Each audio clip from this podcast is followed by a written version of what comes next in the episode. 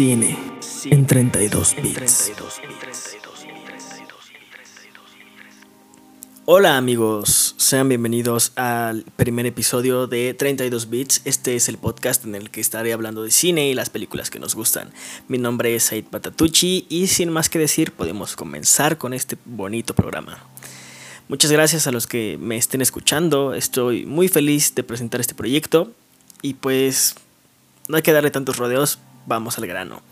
Quería que este primer episodio fuera sobre quizás algún tema un poco más importante, como mis películas favoritas o algo así. Siento que iba a ser un poco cliché, la neta.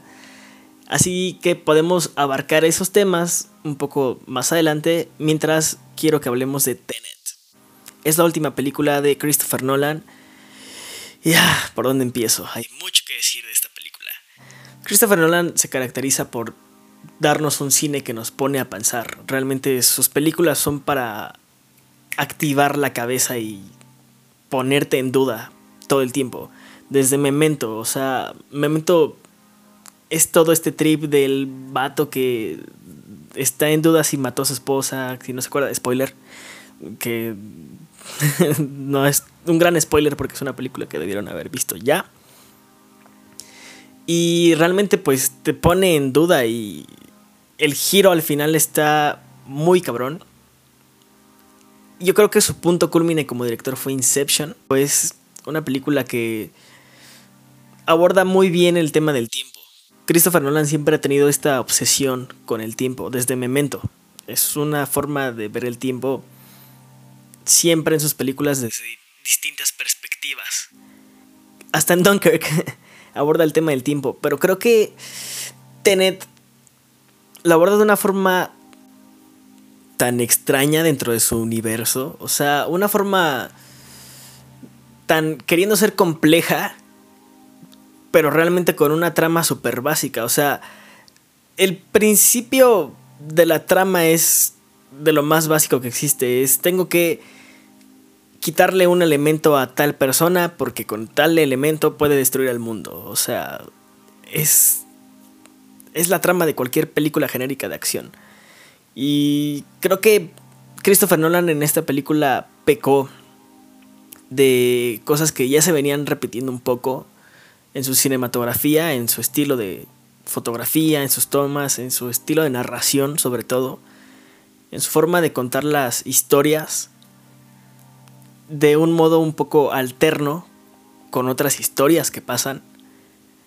Este siento que en Inception lo hizo perfecto. Inception, para mí personalmente, es donde mejor empleó ese nivel narrativo que tiene.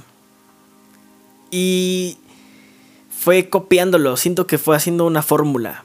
Se ve que se sentía cómodo.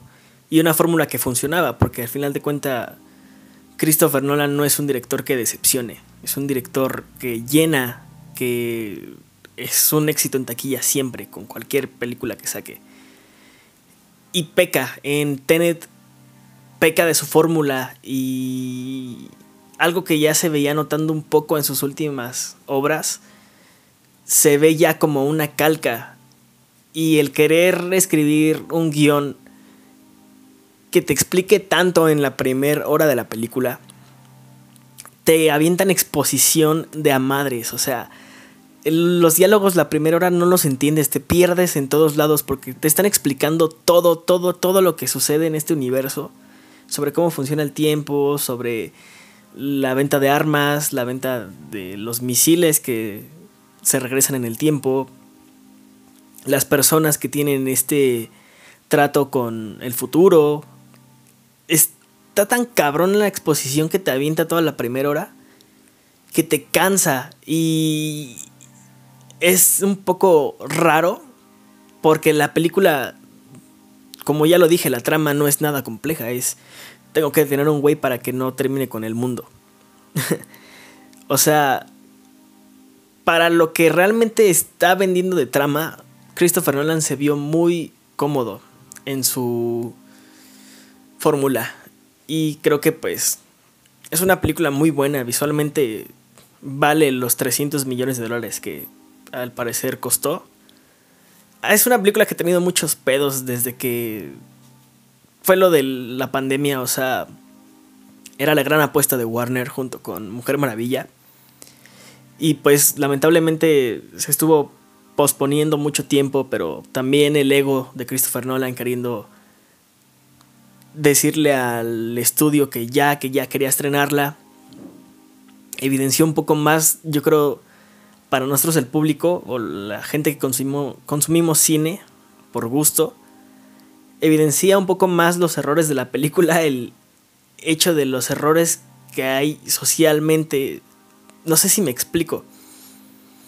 Es una película que ya demostró que, aunque seas Christopher Nolan, puedes estar yéndote a la quiebra por una película que costó 300 millones y no está recaudando nada en taquilla. Y el hecho de que tu trama, la primera hora, sea pura exposición, porque tienes que explicar de a madres un universo que lo acomplejas tanto para lo que es, pues realmente está muy cabrón. Siento que no es mala, realmente creo que Tenet es una película que sería una película buena de algún director genérico.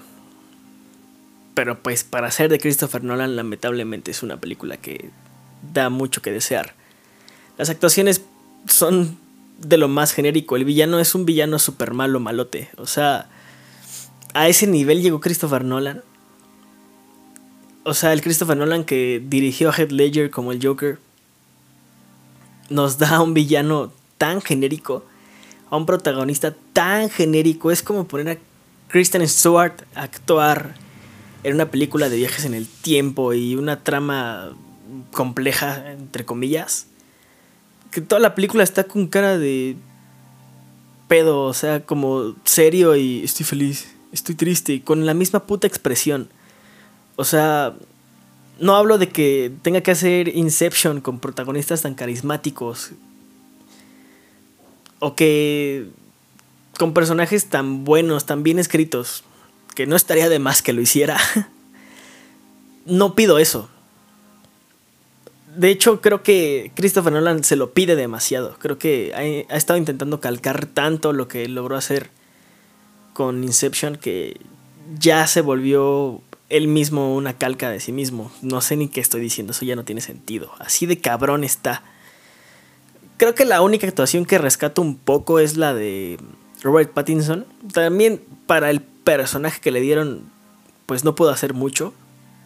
Es un gran actor, realmente Robert Pattinson es un actor que da para muchísimo más. Y que nos va a dar muchísimo buen cine. Ya habrá que ver su Batman. Pero, pues sí, siendo que él es de los que se roba un poco la película. Es el que carga un poco con muchas de las actuaciones y de la dirección. Y pues con esto concluyo.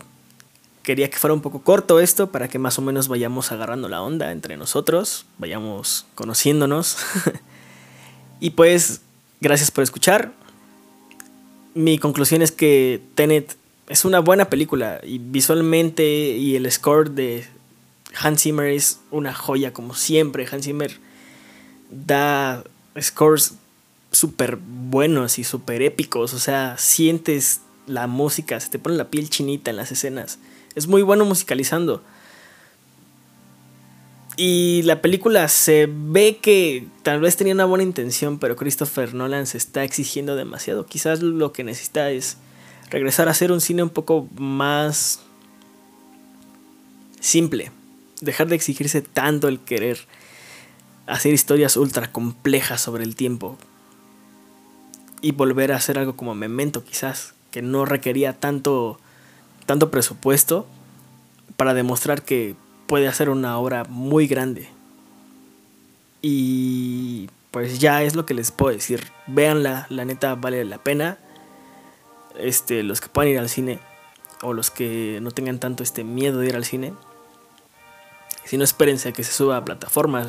Warner no, no va a tardar nada en subir las plataformas porque el cine se está yendo al carajo la situación con el cine se está yendo al carajo, muy cabrón. Así que véanla como puedan, vale muchísimo la pena. solo que es un poco cansada. Creo que dura más de lo que debería durar, la neta. Y pues es parte de la cinematografía de Nolan. Sí o sí, así que hay que checarla. La verdad Nolan no decepciona. Quizás esta película solo fue un... No una decepción, simplemente había expectativas muy grandes. Y creo que ese es nuestro error a veces como público, hacernos expectativas enormes con algunas películas, pero pues cuando es un director como Christopher Nolan es obvio que te las vas a hacer. Y muchas gracias por escuchar. Esto fue Cine en 32 bits. Hasta luego. Cine en 32 bits.